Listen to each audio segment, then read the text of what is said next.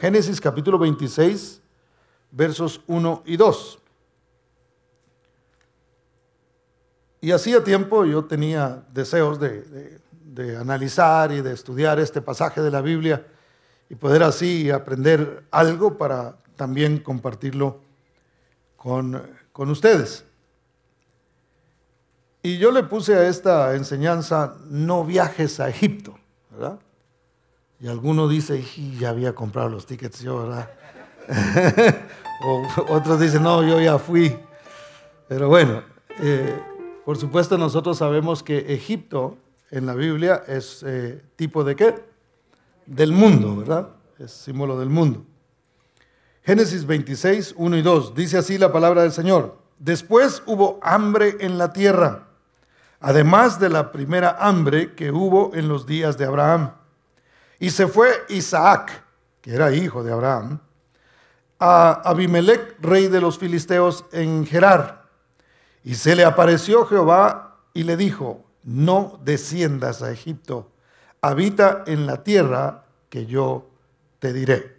Incline su rostro y oramos. Padre, en el nombre bendito de Cristo Jesús, te agradecemos, precioso Dios, por este momento especial en el que vamos a meditar en tu palabra. Precioso Dios, te rogamos, oh Dios de la gloria, que tu palabra llena de espíritu, llena de vida, precioso Dios, penetre en nuestras mentes y nuestros corazones, oh Dios de la gloria, y así recibamos más de tu espíritu y más de la vida que tú nos has dado. Bendito Dios, en el nombre precioso de Cristo Jesús nos ponemos en tus manos, Señor.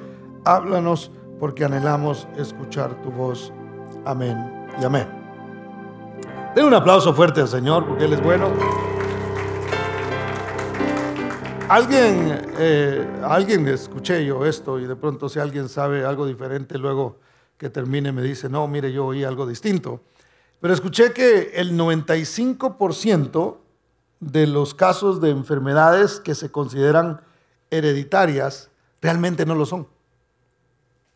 O sea, 95% de las enfermedades que dicen, ok, esta enfermedad viene por medio de los genes y, lo heredaron. Mire, esta persona le dio esta enfermedad porque su padre también tuvo esa enfermedad. El 95% de esos casos no son así. Solo el 5% tiene probabilidades de recibir una enfermedad por cuestiones genéticas. Y esto a mí me llamó mucho la atención porque porque a veces nos conformamos con ciertas cosas simplemente porque decimos, bueno, eh, de plano, como así le tocó a mi papá, pues así me va a tocar a mí. Y lo cierto es que lo que heredamos realmente, en el 95% de los casos, son estilos de vida. Es decir, algunas personas siguen patrones de comportamiento que vieron de sus padres. Por ejemplo, si alguien tiene una alimentación no adecuada porque lo aprendió de sus papás, lo que aprendió fueron esos hábitos que le causaron quizá una enfermedad a su padre y por ende le van a causar a esa persona también, porque una vez más, no, no hereda la enfermedad, sino hereda los hábitos. Entonces eso es muy importante saberlo, no solamente para nuestra salud, sino entender el por qué ciertos resultados que nosotros tenemos como hijos eh, obedecen a un patrón que aprendimos, a un patrón no heredado como tal, sino aprendido de nuestros antepasados. Me doy a entender en lo que le quiero decir. Y tenemos esa tendencia nosotros a imitar ciertas cosas que hemos visto en nuestros padres algunas de manera natural, nosotros, eh, qué sé yo, que viene eh, por, el, carácter formado y ciertas cosas, pero la mayoría de ellas han sido porque las hemos visto. ¿Cuántos dicen amén?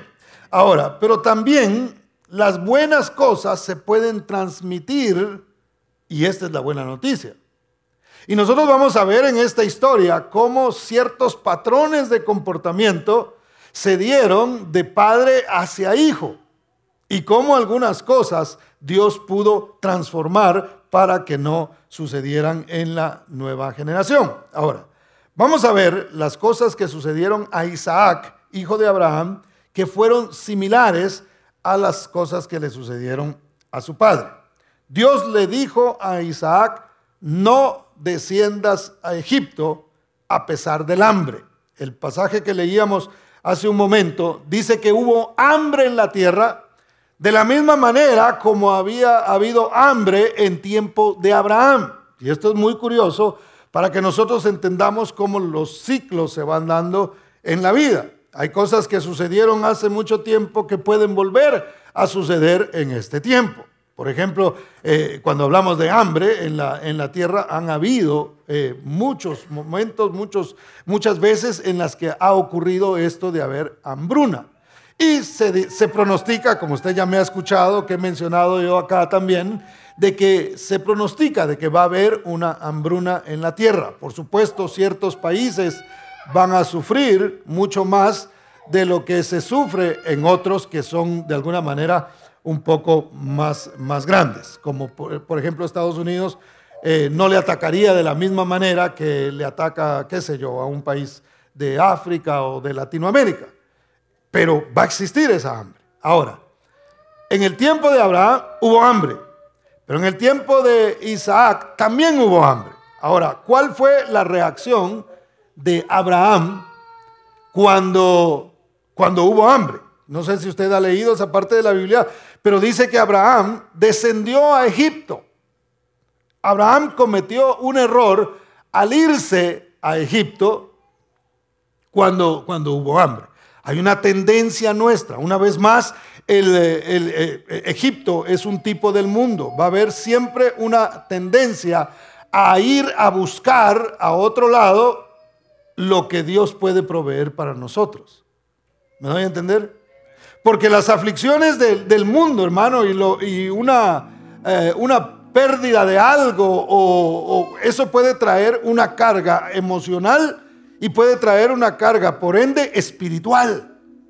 Entonces, el hambre de comida puede causar un hambre espiritual también al traer aflicción a nuestras vidas. Me doy a entender en lo que le quiero explicar. Porque no es que nosotros no tengamos que ir a trabajar, porque trabajamos en el mundo, ¿verdad? Eh, hacemos cosas afuera que no son necesariamente trabajo espiritual, sino tenemos un, un, empleo. Pero cuando esto comienza a faltar, puede haber, nuestra fe se puede ver afectada, nuestra manera de buscar a Dios se puede ver afectada y a veces la gente, hermano, en lugar de acercarse más a Dios, lo que hace es que se aleja. Entonces, descender a Egipto para, para Abraham era como alejarse de Dios por decirlo de esta forma. Alejarse de la tierra que Dios le había prometido a él. Recordemos que en la Biblia la tierra prometida es símbolo de una vida plena en el Señor. Entonces él, en lugar de permanecer, porque también siendo cristiano hay problemas. ¿Verdad que hay problemas, hermano? ¿Qué dice usted? ¿Verdad? ¿Verdad que los matrimonios cristianos también tiene, tenemos problemas? Ah, no, tío. Padre, gracias por darme una congregación eh, sin problemas. Problem free, ¿verdad? Lo cierto es que sí, sí tenemos problemas, en todos lados hay. La pregunta es, ¿hacia dónde corremos nosotros cuando tenemos problemas? ¿Corremos hacia, hacia Dios? ¿Corremos hacia buscar la, de la respuesta del Espíritu Santo para nuestras vidas? ¿A quién le preguntamos nosotros? ¿A quién le consultamos realmente nuestros problemas? Eso puede hacer una diferencia. Entonces, eh, Abraham se había ido a, Egipto y estando en Egipto, mire, eh, aunque Dios perdona los errores y perdona eh, nuestras, las formas en que a veces nos alejamos de Dios, no queda sin consecuencia el alejarse de Dios. Entonces, cuando Abraham se va para eh, Egipto rápidamente, ¿cuál fue el problema ahí? Que Faraón por poco le quita a la mujer. Es más, ya se la había quitado, hermano. Ya se la había llevado el ingrato. Y, es una incógnita qué sucedió en ese palacio realmente. Pero cuando, cuando él hizo eso, obviamente Dios intervino y, e hizo que, recuperara una vez más su esposa y, y salió de ahí. Ahora, Isaac comienza a pasar por el mismo problema por el que había pasado su padre. Y rápido viene el pensamiento a él de qué? Me voy a Egipto. porque eh, recuerdo que, que mi papá tuvo un problema de estos y lo que hizo fue irse a Egipto. Nada más que de pronto el papá no le contó todo el montón de problemas que había tenido y él no sabía que al tomar esa decisión tendría exactamente los mismos problemas que su papá. Entonces, cuando él se dirige a Egipto, Dios interviene y le habla y le dice, Isaac, tú no desciendas a Egipto. Ya tu papá fue, ya él tuvo una mala experiencia. Eso, eso lo, estoy agregando yo a, la historia. Pero eh, de alguna manera Dios le estaba diciendo, yo no quiero que tú pases por los mismos problemas que pasó tu papá.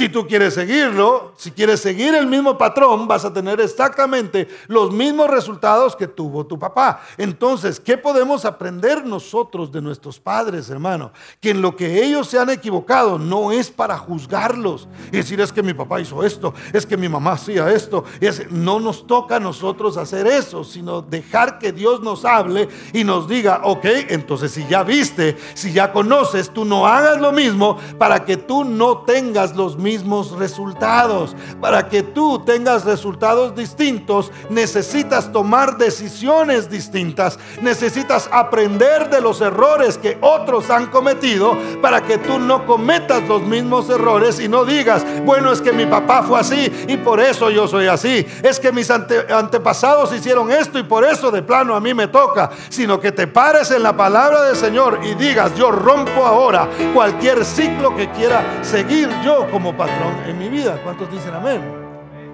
Denle un aplauso fuerte al Señor porque es muy bueno. Ahora, se heredan promesas, hermano. Isaac heredó las promesas de su padre. Vea conmigo los versos 3 al 5. Dice, habita, es Dios hablándole a Isaac, habita como forastero en esta tierra. Y esa palabra es muy importante. ¿Sabe que usted y yo somos forasteros en esta tierra? Estamos temporales aquí y usted me ha oído hablar mucho de esto acá. Estamos por un tiempo nada más y nos vamos a ir. Lo que hoy tenemos, después que, nos muramos, hermano, o que el Señor venga, no lo tendremos más. Este, donde vivimos, estamos viviendo de manera temporal, así sea propiedad suya, así sea que usted ya la terminó de pagar, eh, eso es su habitación temporal. Usted solo va a estar ahí por algunos años. Que Dios lo bendiga y que sean muchos, pero no va a ser eterno ahí. Nuestra vida eterna está más allá de esta tierra. Dicen amén. Entonces siempre Dios tratando de, poner en la mente y en el corazón de, los que Él había escogido el pensamiento de, una, eh, de un territorio temporal en esta, en esta tierra, de un tiempo eh, específico en esta, en esta tierra. Y le dice, habita como forastero, no te enamores de esta tierra, no te quedes aquí, no hagas de esta tu habitación para siempre, porque no va a ser así. Dice, y estaré contigo. Si tú tienes esa mentalidad, yo voy a estar contigo. Si tú te sientes un forastero y sabes que esta no es la tierra que a ti te toca, entonces yo voy a estar contigo y te bendeciré porque a ti y a tu descendencia ah, daré todas estas tierras y confirmaré el juramento, note, lo confirmaré más adelante, que hice Abraham tu padre, multiplicaré tu descendencia como las estrellas del cielo y daré a tu descendencia todas estas tierras. Y todas las naciones de la tierra serán benditas en tu simiente por cuanto oyó Abraham mi voz y guardó mi precepto, mis mandamientos, mis estatutos y mis leyes.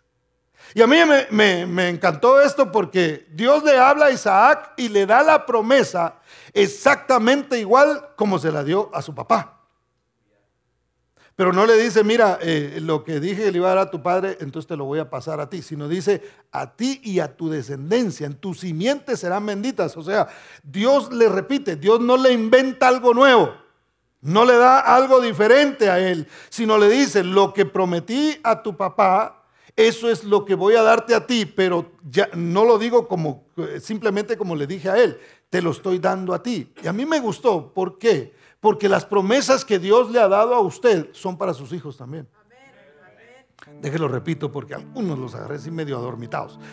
Eh, las promesas que Dios le ha dado a usted son para sus hijos así como Dios le ha prometido, lo que usted ha tomado y ha dicho, esto es para mí, esta es la bendición que Dios me ha dado, la salvación es mía, la libertad es mía, eh, eh, esa vida que yo puedo tener en esta tierra de comunión con mi Dios es mía, esa es la promesa que Dios le da. Y aunque usted no lo vea en sus hijos, créalo, porque sigue diciendo ahí que por cuanto oyó Abraham mi voz, mire, no dependía de él, de Isaac solamente por supuesto, él iba a tener que tomar sus propias decisiones y obedecer la voz de Dios. Pero dice, por cuanto Abraham, tu papá, escuchó mi voz y guardó mi precepto, mis mandamientos, mis estatutos y mis leyes, porque él lo hizo, entonces yo estoy haciendo una transferencia de promesas que le hice a él hacia tu vida. ¿Ve la importancia de que nosotros obedezcamos a Dios? ¿Ve la importancia de que nosotros oigamos la voz de Dios. Porque a veces venimos a pedir oración por los hijos, hermano, ya cuando. Y digo, no es que a un, a un padre cristiano no le, no le suceda, no le sucedan estas cosas. Pero a veces es porque nosotros no estamos oyendo la voz de Dios. Porque nosotros no estamos obedeciendo a los preceptos. Si usted y yo obedecemos a Dios, aunque un hijo se desvíe, hermano, usted y yo mantenemos siempre firme la promesa diciendo, yo Señor te obedezco, oigo tu voz, voy a hacer todo lo posible por seguir tus preceptos. Y eso me va a dar confianza para creer que la promesa de salvación que me has dado a mí también es para mis hijos. Yo voy a guardar siempre la esperanza en que en un momento que tú tienes ya preparado, mis hijos recibirán esa, esa promesa eh, que también me has dado a mí. ¿Cuántos dan gloria al nombre del Señor? Entonces, ¿qué necesitamos nosotros? Eh, tener una actitud de fe y obediencia a Dios. Sigamos creyéndole a Dios, así venga el hambre, hermano. Así venga la recesión, así venga lo que venga, no descendamos a Egipto. No nos vayamos a poner nuestra confianza en, los, ídolos del mundo sino pongamos nuestra confianza siempre en el Señor. Recordemos que somos forasteros en esta tierra. A esta generación nos tocó ver cosas muy interesantes.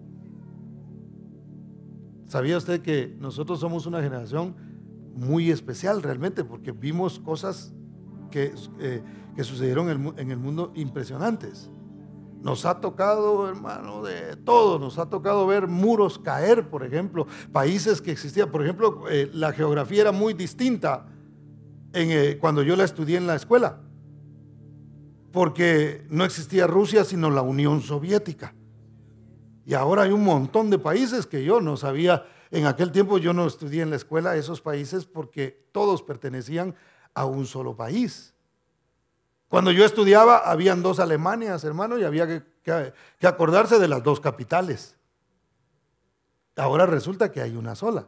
¿Alguien más le tocó dos? O usted dice, no, yo soy de... ¿Verdad? Entonces algunos quizás se acuerdan de eso. Nosotros vimos muchos cambios en, en, esta generación. Hemos visto muchas cosas. Hemos sido testigos de ya de una pandemia. Ya, cosas que en mi vida yo había visto, hermano. Y nos ha tocado eh, verlo ahora. Hemos visto cómo el mundo ha cambiado. Vimos, la, eh, mencionaba la hermana, el celular, ¿verdad? Que eh, el surgir del celular, vimos todas estas cosas. Pero entonces a nosotros nos, nos, va a tocar ver todavía otras, otros asuntos que van a pasar en el mundo porque todo se está acelerando, si usted se fija. Nosotros tenemos que estar preparados para eso, para que nada de lo que suceda nos empuje hasta Egipto, hermano, sino que nosotros más bien esas circunstancias nos vayan eh, acercando cada día más y más a nuestro Señor. ¿Cuántos dicen amén? Porque eso debe ser, mire, cada evento que sucede en, la, en el mundo, hermano, que pareciera eh, que, asusta a la humanidad, a nosotros nos debe alegrar ay hermano, se va a caer un meteorito. Por ahí están anunciando que sí, que va a caer una, una piedra, hermano. Y dicen que va a caer por aquí, por... No, no es cierto. No sabe nadie. No sabe nadie dónde va a caer. Pero hermano, eso asusta al mundo. Las circunstancias, él sabe, imagínense que eso, eso, que Dios nos libre, ¿verdad? Que le toque a la siguiente generación. No, no es cierto. Imagínense que nos tocara ver eso a nosotros también. O que nos tocara irnos en esa, en esa parte. Para nosotros no debería ser motivo de, asustarnos o, de, de aflicción en nuestra vida, sino decir, yo estoy cerca ya de mi Señor. Cada cosa que va sucediendo me va acercando más. Ya viene el tiempo, ya sea que, muramos o, que vivamos, somos del Señor, dice la palabra. Entonces, ya sea que muramos, pues nos vamos con el Señor. Y si vivimos, hermanos, seguiremos viviendo para Él, como lo decía el apóstol Pablo. ¿Cuántos dan gloria al nombre del Señor? Dele ese aplauso fuerte a Cristo. Entonces, Isaac comete el mismo error de su padre. Vea por favor los versos 6 y 7. Aunque no descendió hasta, hasta Egipto, sí eh, cometió el mismo error que su padre. Nada más que su padre lo cometió dos veces y él solamente una vez.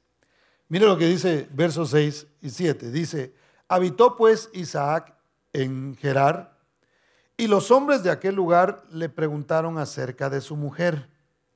Y él respondió, es mi hermana, porque tuvo miedo de decir, es mi mujer, pensando que tal vez los hombres del lugar lo matarían por causa de Rebeca, pues ella era de hermoso aspecto.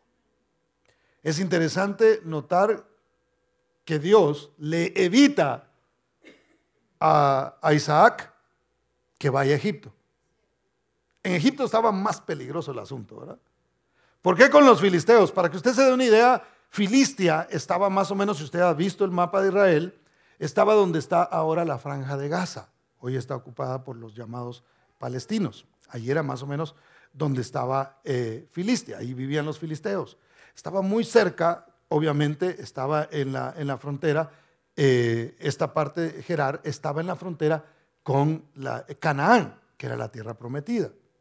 Entonces, aunque eh, Isaac no descendió hasta, hasta Egipto, sí llegó a Gerar, sí llegó a habitar con los filisteos que eran enemigos de Israel.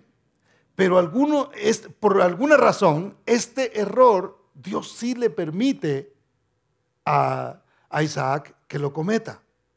Es decir, Dios a veces va a permitir que ciertas cosas pasen en nuestras vidas, hermano conforme al propósito que Él tiene y por supuesto para enseñanza de las generaciones futuras. Porque ¿qué pasa con él, hermano? Pasa lo mismo. Dice la Biblia que llega con, uh, con Abimelech. Y Abimelech, para los que estudian la Biblia, eh, se recuerda que también Abraham, después de haber ido a Egipto, eh, regresa y cuando regresa también llega a la tierra de los filisteos y también se le aparece un tal Abimelech, rey de los filisteos, y, se llevan a la mujer de él otra vez para, eh, para su, su, su harem. Ahora, ¿qué pasa? Llega eh, Isaac y se encuentra con Abimelech. Abimelech no es el mismo. Abimelech era un hombre de dinastía como era Herodes, por ejemplo. Herodes no hubo solo uno, era dinastía. Se, heredaba ese nombre y lo iban, lo iban tomando las siguientes generaciones. Entonces, este Abimelech era Abimelech Junior, ¿verdad? Así le vamos a llamar para que entendamos la diferencia entre el primero y el segundo. Entonces Abimelech lo, eh, lo ve y ven a, a, su esposa y le dice, oye, está bonita la esposa. Dice la Biblia que era de buen parecer. E Isaac de la misma manera que su papá. Note, hermano, miren, ni siquiera dice, bueno, y como escuchó a su papá y como su papá le enseñó, simplemente estaba siguiendo un patrón de comportamiento, diciendo, es mi hermana, los mismos temores que tenía el papá. No amaban lo suficientemente a la esposa como para morir por ella, ¿verdad? E, esa es la realidad. ¿De qué tenían miedo ellos? De morir. Y dijo, no, de que me muera yo, no, que se la lleven. ¿Sí o no? Eso, eso fue lo que. ¿Yo qué culpa tengo, hermano? ¿Verdad? Entonces ellos no amaban suficiente. ¿A qué nos manda la Biblia a nosotros como, como esposos? Esposos, amen a sus esposas como qué? Siempre y cuando no los asuste un Abimelech por ahí, ¿verdad? Sino dice como Cristo amó a la iglesia. ¿Qué significa eso? Se entregó totalmente por ella. Estuvo dispuesto a morir por ella. Esa es la forma madura de amar a la esposa. Sin embargo, no era que Isaac no amara a su esposa, no había madurado su amor al punto de decir, yo no importa si me matan, yo no voy a decir que es mi hermana, yo no voy a cometer ese error que cometió mi papá, yo no voy a hacer lo mismo, no voy a vivir en temor de que me van a matar, voy a confiar en el Señor. Y sin embargo, él no confió lo suficiente y no demostró amar hasta la muerte a su esposa, que estuvo dispuesto a decir, es mi hermana, con tal de salvar su vida y mentir. Entonces, ¿qué es lo que, lo que sigue pasando, hermano? Veámoslo acá.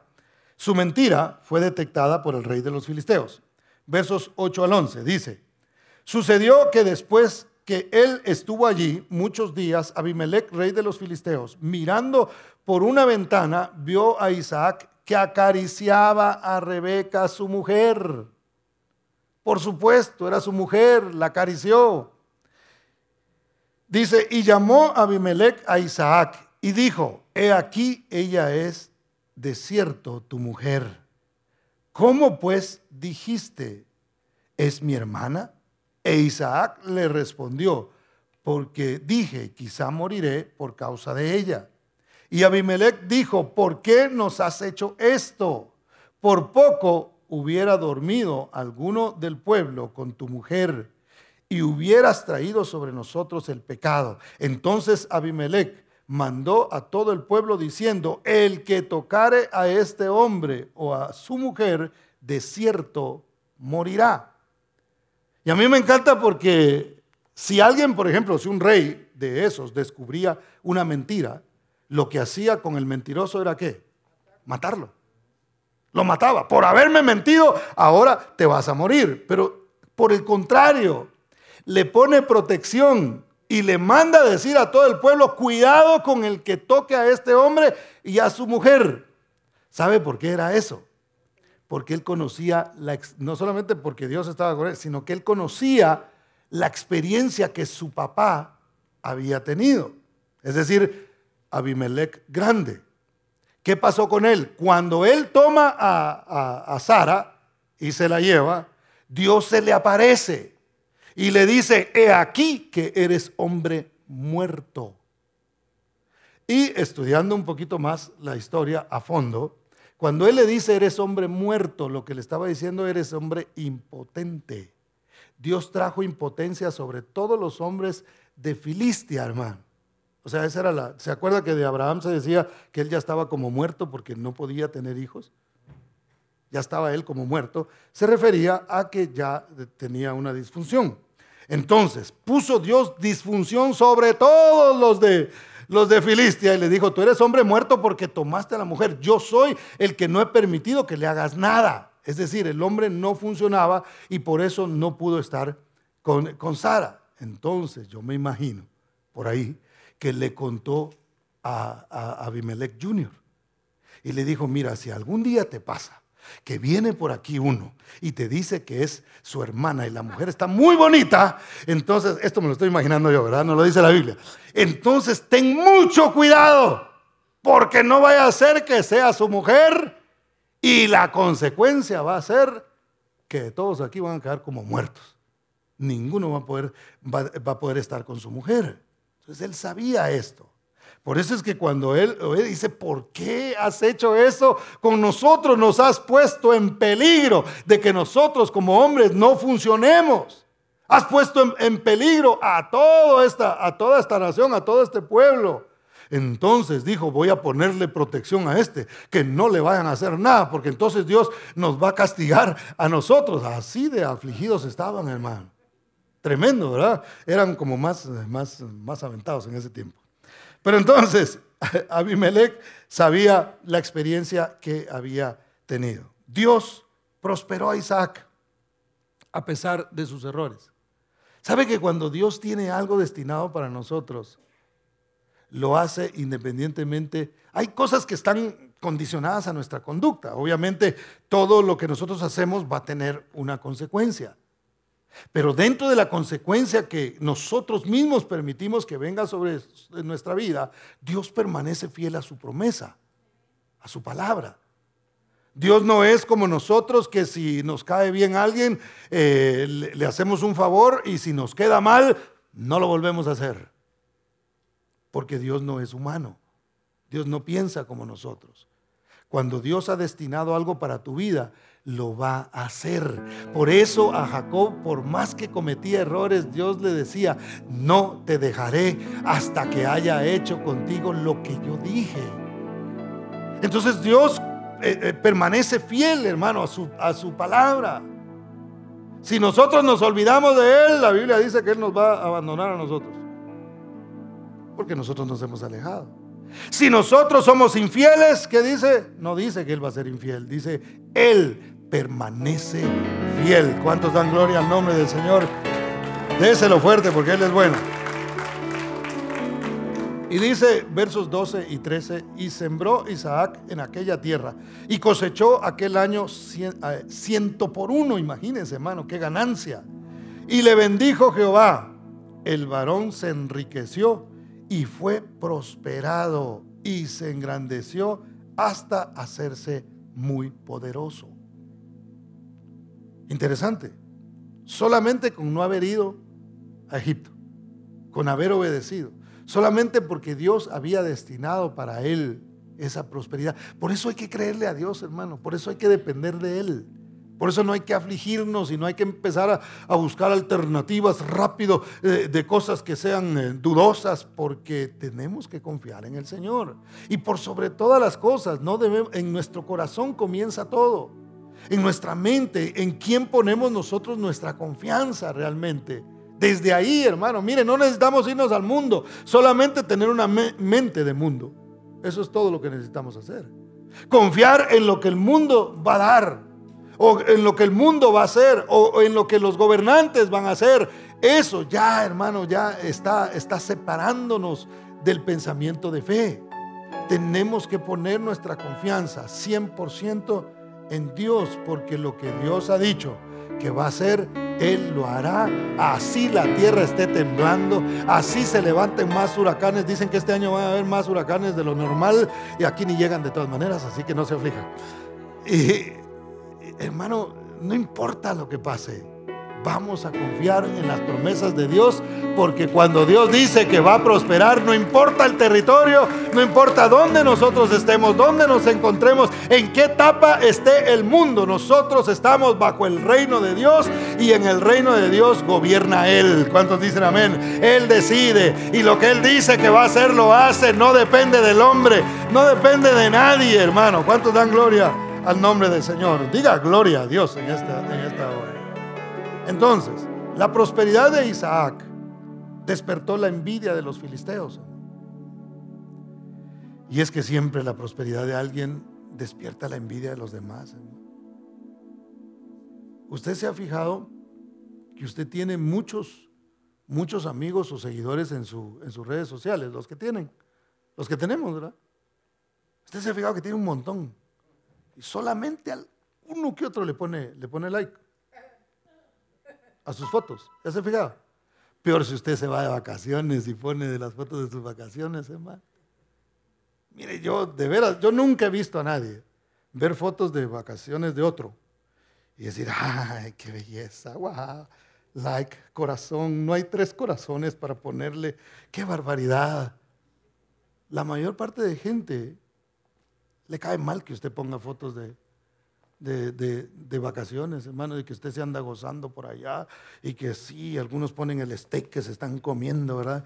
Y otro por aquí sufriendo en el trabajo y no pudo ni salir al lunch y de repente con el poco tiempo de break que le dieron, vio el Facebook y lo que miras a usted comiéndose un gran steak de este tamaño en Hawái, hermano. La prosperidad de otros causa envidia, causa envidia.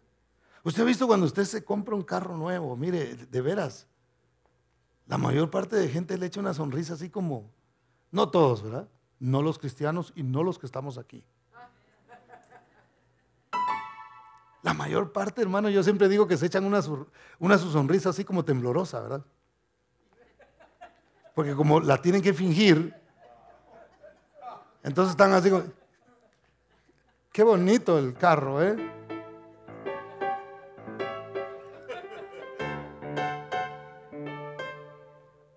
Porque la prosperidad va a causar envidia.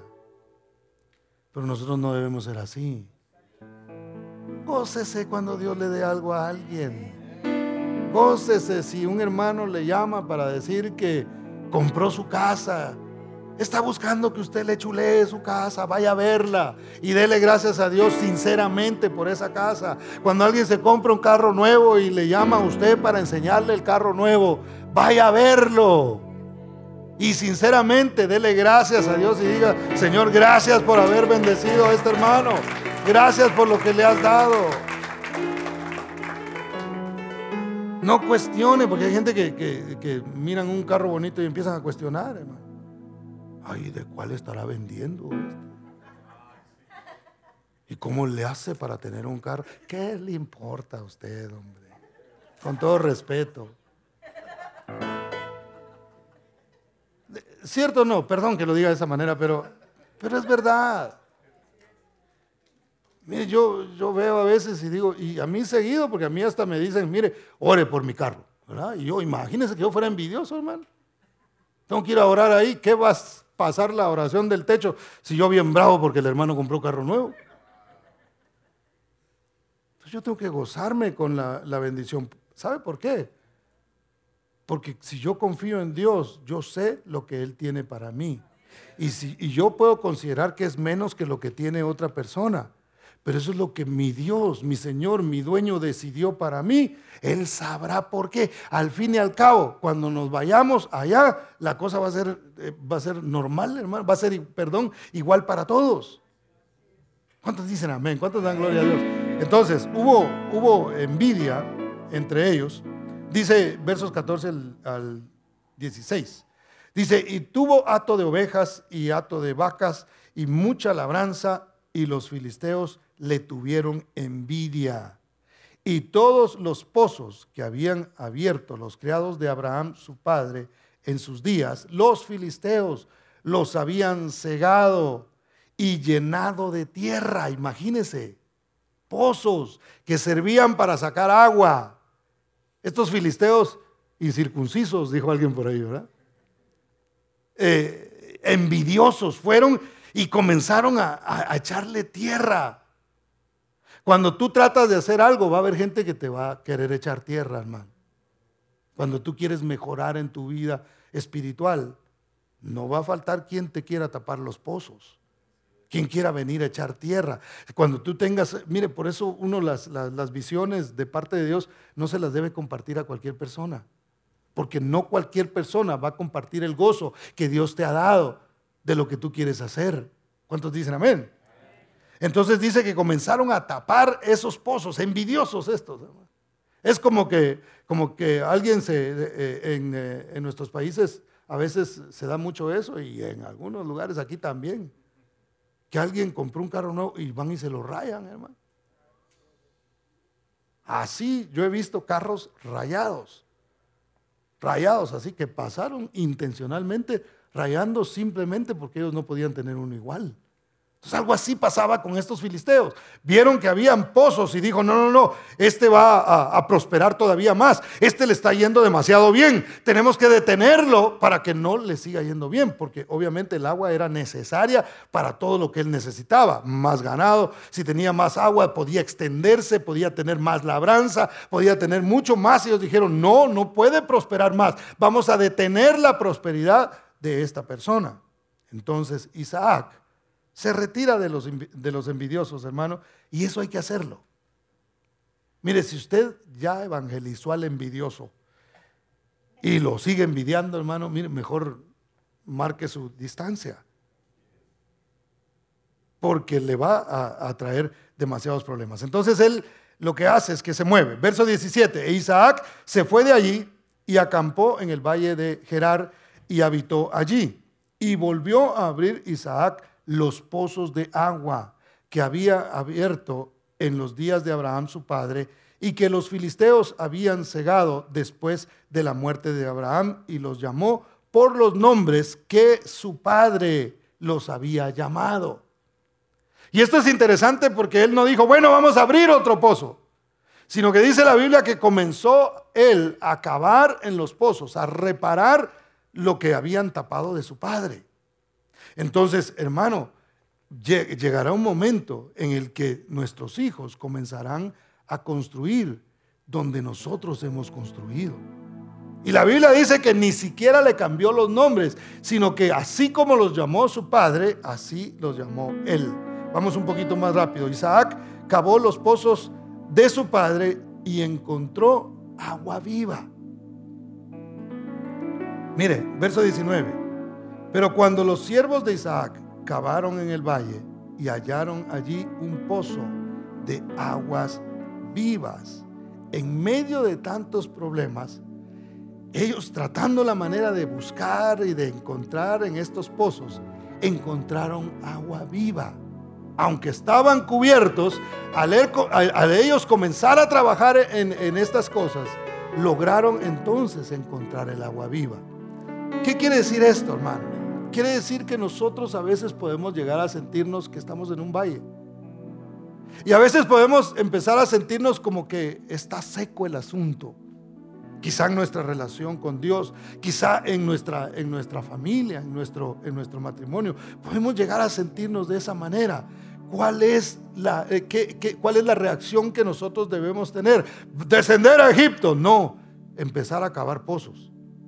Así yo voy a buscar, yo voy a indagar en Dios, voy a, voy a indagar en, en, la palabra de Dios. Dios me dijo que aquí me quedara, Dios me dijo que habitara en estas tierras, que Él me iba a guiar y he encontrado los pozos de mi padre. Me acuerdo lo que mi padre hizo, me acuerdo del nombre que les puso, me acuerdo que Dios lo bendijo también a Él en esta tierra, porque también Abraham había recibido bendición en esa tierra. Y aunque había hambre, Dios estaba prosperando a Isaac. Y entonces él no simplemente se quedó con lo material que Dios le había dado, sino que dijo, yo voy a continuar haciendo lo que mi padre hacía. Y comenzó a imitar. Si algo hay que imitar, muchachos jóvenes que están aquí, de nuestros padres, si ellos eh, sirven a Dios, es su fe. Es decir, yo voy a hacer lo que Dios hacía. Yo vi a mi mamá, y se los he contado muchas veces, doblar sus rodillas cuando tenía problemas. Doblar sus rodillas cuando no tenía problemas. Doblar sus rodillas cuando nosotros le dábamos problemas y le dábamos aflicciones. Yo lo vi. Entonces yo no necesito ir a inventar otra cosa. Cuando yo tengo problemas, debo doblar las rodillas. Debo seguir cavando en los pozos que mis padres cavaron. Debo seguir, ¿por qué? Porque allí encontraron ellos agua viva. Y allí es donde yo voy a encontrar agua viva. No vas a encontrar agua viva si no es a través de la palabra del Señor y en Cristo Jesús. Es doblando las rodillas, es indagando en la palabra de Dios, es buscando en la palabra de Dios que nosotros encontramos esa agua que nos hace sentir saciados. Porque eso es lo que nosotros necesitamos realmente. Vivir saciados, hermano. Mire, cuando usted está saciado, usted no anda buscando nada más, usted ya está saciado. Y si nosotros nos llenamos del agua, el que tenga sed, dijo, el Señor, venga a mí. Y de su interior correrán ríos de agua que viva. Entonces, hermano, cuando nosotros tenemos sed y tenemos deseos de, caminar hacia la frontera o irnos hacia, hacia Egipto, una vez más, siendo el, mundo, o nuestro pensamiento se quiere ir para allá, tenemos que pensar y decir, no, yo lo que tengo que hacer es seguir cavando estos pozos y seguir eh, buscando hasta encontrar el agua que realmente nos va a hacer sentir saciados. ¿Cuántos dicen amén? Dale ese aplauso fuerte a Cristo porque Él es bueno. Ahora, dentro de este trabajo de encontrar los pozos, hermano, siempre habrá de alguna manera oposición. Y mire, vea conmigo el verso 20. Y se abrieron pozos que no tenían, porque eso de estar buscando de Dios va a causar algún problema. El, eh, el que nosotros creamos a la palabra de Dios, tiene, tenemos problema con el mundo, por ejemplo. Porque hay gente que nos tilda de retrógrados, de que no, de que, de que eh, creemos en un amigo imaginario y que no sé qué, y que la religión, y que usted sabe, todo el montón de cosas que tiran a veces por creer en el Señor. Siempre va a haber problemas. Y mire, el buscar, el cavar estos pozos para Isaac, tampoco lo eximieron de problemas. Mire, y el primer pozo que, ellos comienzan a abrir, le ponen el pozo de las rencillas. Dice el verso 20, los pastores de Gerar riñeron con los pastores de Isaac diciendo, el agua es nuestra. Por eso llamó el nombre del pozo Esec, porque habían altercado con él. Ahora note, hermano, el enemigo cuando ve que tú estás encontrando eh, lo que tú necesitas, se va a presentar. En este caso se le presentó a Isaac y le dijeron, mira, e, es tremendo porque Isaac se iba alejando de ellos y ellos lo venían siguiendo, hermano. Porque eh, si nosotros vemos eh, en el mapa y seguimos lo que la palabra dice, nos vamos dando cuenta que él realmente se iba alejando de los filisteos. Cuando desciende al valle, ya él ya no estaba eh, propiamente con ellos. Pero entonces ellos lo seguían y le decían, no, no, no, ese pozo es nuestro. Y hubo una rencilla entre ellos. Y luego vino el pozo del odio. Mire, y abrieron otro pozo y también riñeron sobre él. Y llamó su nombre Sidna, que significa hostilidad o significa también odio. Entonces, cuando tú estás tratando la manera de servir a Dios, de confiar en Dios, habrá rencilla y habrá odio también. El enemigo querrá poner rencillas, hermano, y nosotros tenemos que ser sabios para eso. Porque note que, que, Isaac no dijo, ah, sí, ahora nos vamos a armar aquí y vamos a levantar un ejército. Al fin y al cabo, yo ya soy poderoso y tengo también las finanzas para poder hacer una guerra aquí y vamos a luchar en contra de los filisteos y los vamos a correr de acá. No, dice que cuando llegaron, este pozo es nuestro, bueno, vámonos y abramos otro. Pues. Y se fueron y abrieron otro pozo. Y encontraron ahí agua. Pero el odio seguía. Entonces llegaron los, otra vez los filisteos y comenzaron a, a, decirles que ese era de ellos. Y entonces él se va mejor y prefiere la paz antes que la victoria, hermano. Miren, algunas cosas nosotros a veces queremos ganar queremos obtener la victoria para sentirnos que nosotros ganamos, ¿verdad? En un pleito, por ejemplo, o en un, eh, en un alegato, ah, viste cómo yo le alegué, ah, me dijo esto, pero yo le dije otra cosa más fea. Y nosotros queremos ganar a veces en esa, esa victoria, hermano, en lugar de decir, no, paz, con permiso, ahí nos vemos. Yo no me peleo con nadie. Y eso fue lo que hizo Isaac realmente. Nosotros a veces queremos ganar todas las batallas, hermano.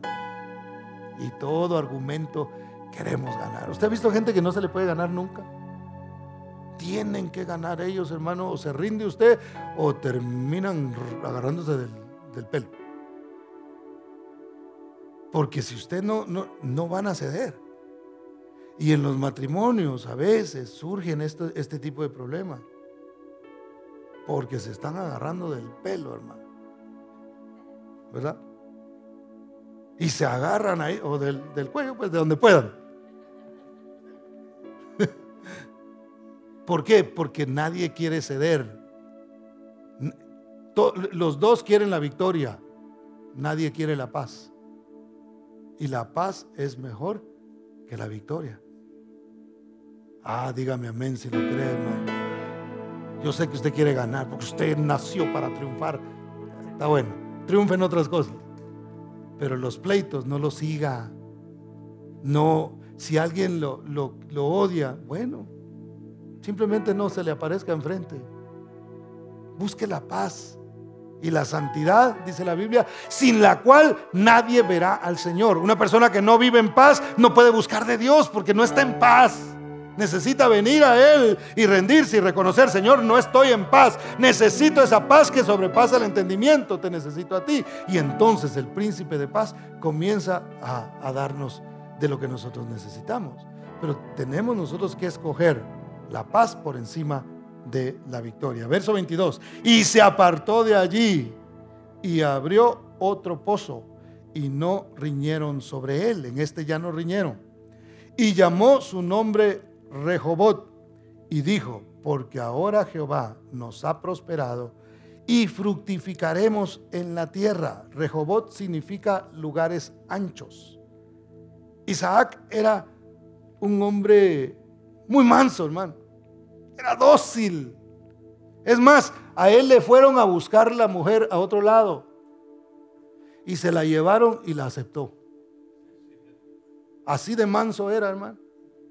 Sí, porque él no, no, no dijo, por ahí me gusta una muchacha, ah, la voy a conquistar. A él se la fueron a traer. Y por supuesto ahí eso tiene un simbolismo para otro mensaje, porque es, es el Espíritu Santo preparando a la iglesia para presentársela a Cristo. Él fue también un tipo de Cristo ahí. Pero note, él le llevaron la, esposa y no dijo, ah, no, esa no es la que yo quería. Así no la quería yo, ¿verdad?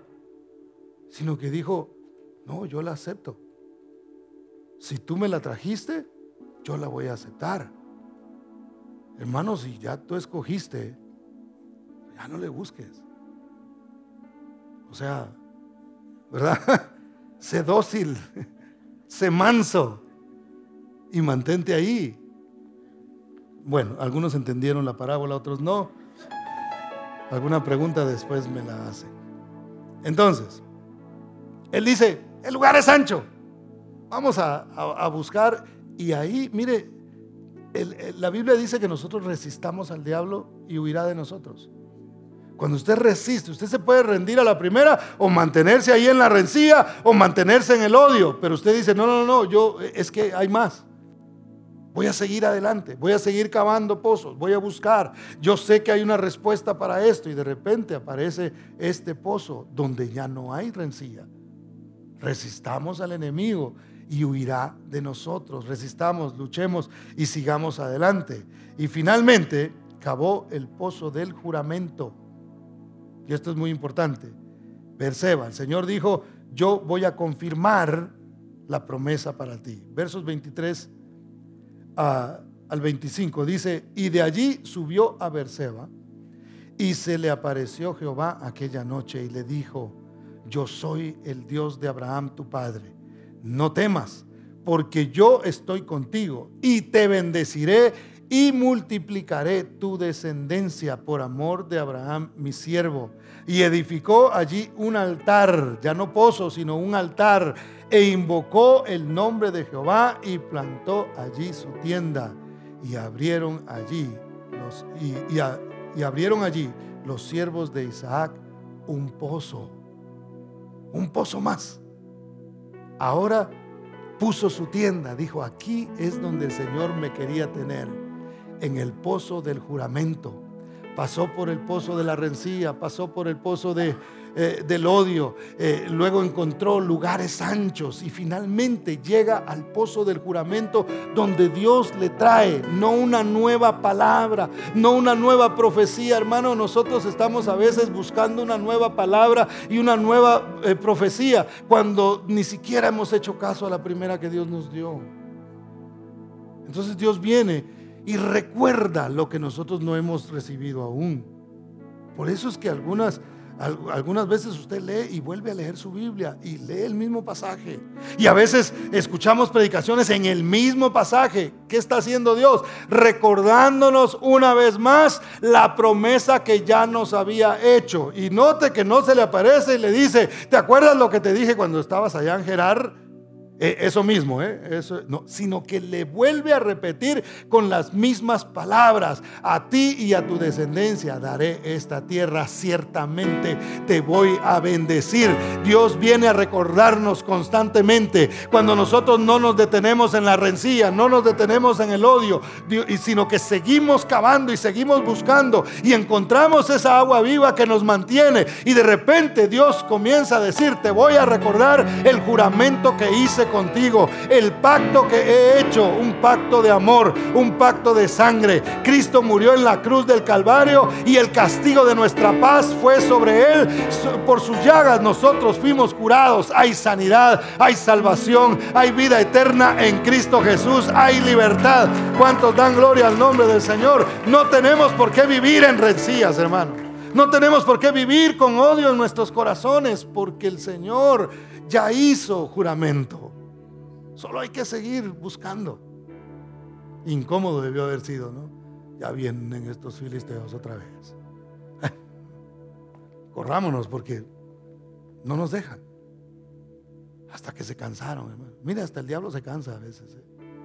Y dice, no, por más que trato de parar a este cristiano, no puedo por más que trato de detenerlo, por más que le pongo distracciones para que no ore, dobla las rodillas y busca, se mantiene cavando. Por más que le doy cansancio y le doy más horas de trabajo para que no vaya a la iglesia, de todas maneras se va directo y sigue cavando. No, lo voy a dejar. No puedo con él. Le ha creído tanto a Dios que Dios lo honra. Y cada vez se va alejando más de mí y acercándose más a Dios. Y yo ya no puedo llegar más, más allá. Los demonios no pueden, no soportan la presencia de Dios, hermano. ¿Cuántos dan gloria al nombre del Señor? Dele ese aplauso fuerte a Cristo porque Él es. Cuando los caminos, y con esto voy a ir terminando, cuando los caminos del hombre son agradables a Dios, dice la palabra, aún a sus enemigos, hará estar en paz con él. Mire qué, qué bonito es esto. Versos 26 al 31, y con esto terminamos. Y Abimelech vino desde Gerar y Asuat, amigo suyo, y Ficol, que feo nombre, por poco le ponen frijol, capitán de su ejército, y les dijo, y les dijo Isaac, ¿por qué? Les dijo Isaac, ¿por qué venís a mí? Pues que me habéis aborrecido y me echasteis de entre vosotros. Y ellos respondieron, hemos visto que Jehová está contigo. Y dijimos, haya ahora juramento entre, nos, entre nosotros, entre tú y nosotros, y haremos pacto contigo, que no nos hagas mal o sea, lo vieron también que dijeron, eh, vamos a, hacer las paces con él. Como nosotros no te hemos tocado, mentiroso, y como solamente te hemos hecho bien, no era cierto, y te enviamos en paz, lo venía persiguiendo, tú eres ahora bendito de Jehová. Entonces él les hizo banquete y comieron y bebieron y se levantaron de madrugada y juraron el uno al otro. E Isaac los despidió y ellos se despidieron de él en paz. A los filisteos no les quedó otra que reconocer que Dios estaba con Isaac y que Isaac era un hombre de Dios. Hermano, al enemigo no le quedará de otra que reconocer que Dios está contigo a los que intentaron mal sobre ti. Y esto no te lo pongo para que tú ya van a ver, sino con humildad tú sigas cavando. Llegará el momento en que algunos que no creyeron en ti, que pensaron que tú no lo ibas a hacer y que tú no ibas a salir adelante, van a tener que reconocer y van a decir, hombre, voy a dejar de, hablar mal de, de esta persona y voy a reconocer que realmente Dios está con él y que Dios está con ella. Nos vamos a topar con envidiosos, hermano. Mire, a, nuestra página alguien le dio, eh, ya perdoné, pero no se me olvida. A nuestra página alguien le dio un mal, rating o un rating bajo de una iglesia, por el amor de Dios. Nosotros estamos aquí para hacer bien, para predicar. Y resulta que fue un cristiano el que lo hizo. Ya identifiqué quién es. Está bloqueado, obviamente, de la página. Ya no me acuerdo quién es como para desbloquearlo, ya perdonarlo, ¿verdad? Pero a mí me, me causó mucho, en el momento yo me, yo me molesté. Yo dije, no puede ser. Empezábamos apenas, teníamos, qué sé yo, como un año tal vez, cuando nos hicieron eso. puede ser que alguien se dedique a darle un... como que fuéramos un restaurante, un club, hermano, que estamos dando algún servicio. Por supuesto damos un servicio, pero lo damos a Dios, sirviendo a la gente. Y cuando las intenciones de nuestro corazón es hacer bien, obviamente molesta que alguien haga una cosa así. Pero yo digo, ahora que, leo la palabra y voy entendiendo y Dios me muestra todas estas cosas, digo, no importa, nosotros no nos paramos por eso. No importa si tiene una estrella menos nuestra, nuestra página, eso no importa, hermano. Porque al fin y al cabo, al que servimos es al Señor. Y Él, por su gracia y por su misericordia, nos pondrá las estrellas que Él ha destinado, que, que ya tiene para nosotros. Pero seguimos cavando, seguimos cavando. Y llegará el momento en que aún las personas que han pensado de manera distinta dirán, hombre, Dios está con ellos. Como familias, llegará el momento que los que se burlaron de ti porque te volviste cristiano dirán, hombre, pero cómo viven en paz, pero cómo Dios los ha prosperado, cómo Dios los ha bendecido. Esos que te vieron mal porque vienes a la iglesia, te han hablado mal de ti, te han insultado porque, porque eres cristiano. Quizá te tienen esa confianza o no la tienen o lo han hecho a tus espaldas y te enteraste. No hay problema, tú sigue cavando, sigue abriendo más pozos y llegarás al pozo del juramento donde aún los que te vieron mal dirán, hombre, Dios está con ellos realmente. Dios los ha bendecido. Póngase de pie, por favor.